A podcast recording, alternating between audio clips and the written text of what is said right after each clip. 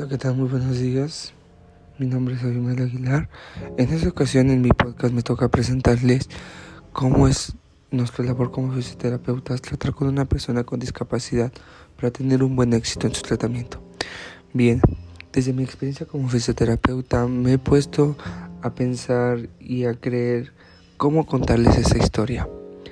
Bien, en este pequeño podcast yo les voy a decir ¿Cómo es trabajar con una persona con discapacidad a, grandes rasgos? Bien, primero que nada tenemos que saber cómo hacer un buen fisioterapeuta. No podemos llegar así nada más porque sí a la casa del paciente o el paciente llega a nuestro consultorio y nada más atenderlo porque si no. Nosotros como buenos fisioterapeutas tenemos que tener una vocación para seguir aprendiendo sobre el día a día del tema sobre nuestras responsabilidades y compromisos que tenemos con el paciente, ya que ese paciente no sabe si está haciendo un esfuerzo suficiente para ir contigo y pagar tu tratamiento que le estás dando. Otra, otra cualidad de las que tenemos que tener es la capacidad de la atención y el escucha al paciente. Nosotros no podemos atender a un paciente nada más así porque sí. El paciente va a llegar y te va a contar cómo se lastimó, cómo se lesionó, cómo llegó a tener esa, a sufrir esa discapacidad. No vas a darle nada más el avión y decirle, ok, sí, ya. No, tienes que entenderlo, tienes que poner empatía en tu trabajo y saber ser delicado con lo que digas. Otra de las situaciones es el tacto y la delicadeza. Tienes que saber cómo tocar a tu paciente y cómo decirle sin que lo ofenda, sin que se sienta agredido, que, lo vas a, que vas a palpitar su zona de su cuerpo, ¿vale? Tienes que tener una destreza manual, no puedes volver a lastimar al paciente. Se supone que el paciente va para un tratamiento de una lesión o de algún problema de discapacidad. Alguna gente va por un tratamiento porque a lo mejor mm, le apuntaron la pierna por tener alta azúcar y tienes que tratar los muslos porque sufre de los muslos de tanto estar en una silla de ruedas. Tienes que saber cómo y cuándo y, y aplicarlo, ¿vale? La capacidad para relacionar con la persona, como les decía, tienes que tener una empatía muy grande. A pesar de que tu día haya estado muy, muy jodido, tienes que saber cómo, cuándo y dónde ser un profesional, porque es lo que somos, profesionales. Tenemos, un, tenemos que tener un carácter crónico con la mayoría de las enfermedades asociadas a la discapacidad que requieren de un tratamiento fisioterapéutico continuo y adaptado capaz de mejorar la calidad de vida de las personas. ¿Vale? Hay que, hay que decidir como fisioterapeutas que tenemos unas necesidades básicas que tenemos que cumplir como profesional con un paciente con importancia de relación en la discapacidad. Realizar una historia clínica inicial, evaluación, exploración física para poder marcar los objetivos del tratamiento y una metodología a seguir. ¿A qué vamos con esto? A que nosotros no podemos tratarlo nada más así porque sí, tenemos que hacer una evaluación, una exploración física, qué es lo que le sucede para que en su historial se añada y él vea que en su historial está todo lo que yo le dije. No puedo inventarle una cosa cuando no es eso. Tengo que saber con datos, bases, lo que de verdad estoy trabajando. Realizar una buena técnica de rehabilitación y ejercicios terapéuticos que sean oportunos para el paciente. No voy a poner ejercicios mm, de fortalecimiento cuando a lo mejor esta persona no necesita fortalecimiento, necesita una descarga muscular, necesita mm, quitar toda la tensión muscular para poder seguir trabajando.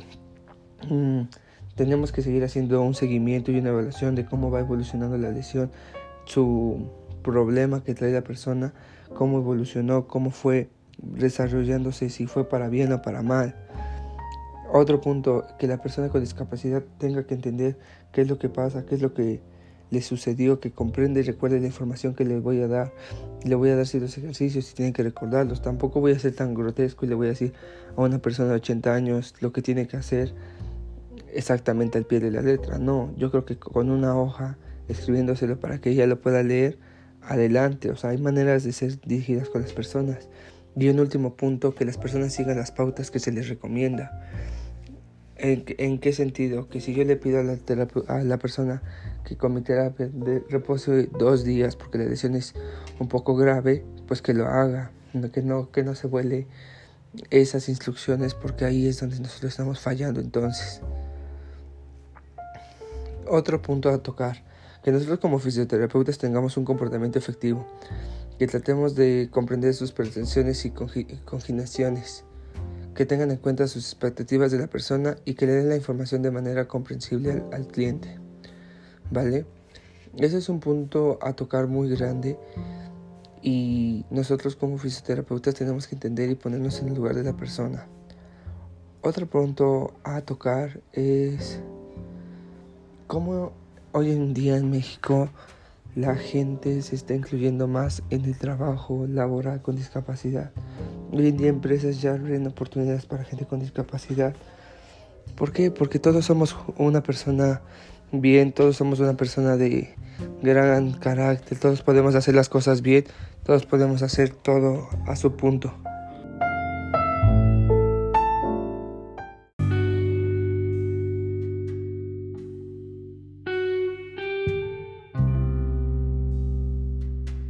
Hola, ¿qué tal? Muy buenas tardes. Me presento, mi nombre es Abimael Aguilar. En esta ocasión, en este podcast, hablaremos hoy sobre la gastrulación y el proceso de neurulación en la embriología. La gastrulación es el proceso mediante el cual se forma a partir de la migración de poblaciones celulares ubicadas en el epiblasto en un embrión triliminar. Forma parte del desarrollo embrionario y ocurre después de la formación de la blástula.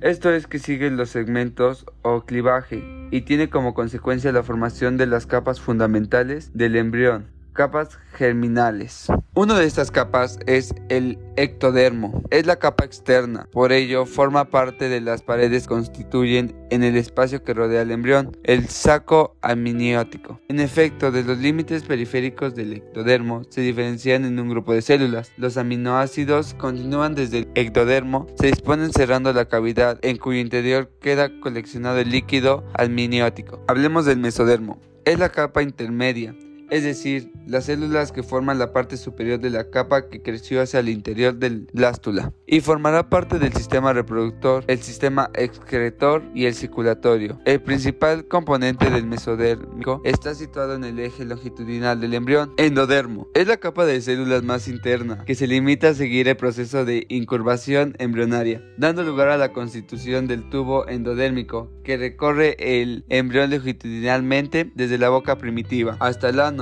las células del endodermo constituirán fundamentalmente las estructuras del tubo digestivo, en referencia fundamentalmente a la mucosa digestiva. La gastrulación es el evento principal de la tercera semana de gestación. Comienza a finales de la segunda y termina a finales de la cuarta semana. A partir de la gastrulación se puede definir la encefalización, una simetría de diferencia entre el extremo encefálico y el extremo caudal del embrión ya que el proceso sucede más rápido en el extremo encefálico y cuando está terminado. Aún no lo ha hecho en el extremo caudal. Hablemos en este caso de la migración celular. La gastrulación se inicia con la formación de la línea primitiva. El extremo encefálico de esta línea recibe el nombre de nódulo primitivo. La línea primitiva se forma gracias a la migración de las células epiblásticas. Unas cuantas se introducirán entre la capa del epiblasto y del hiplobasto y otras se mezclarán entre las células de la capa del hiplobasto.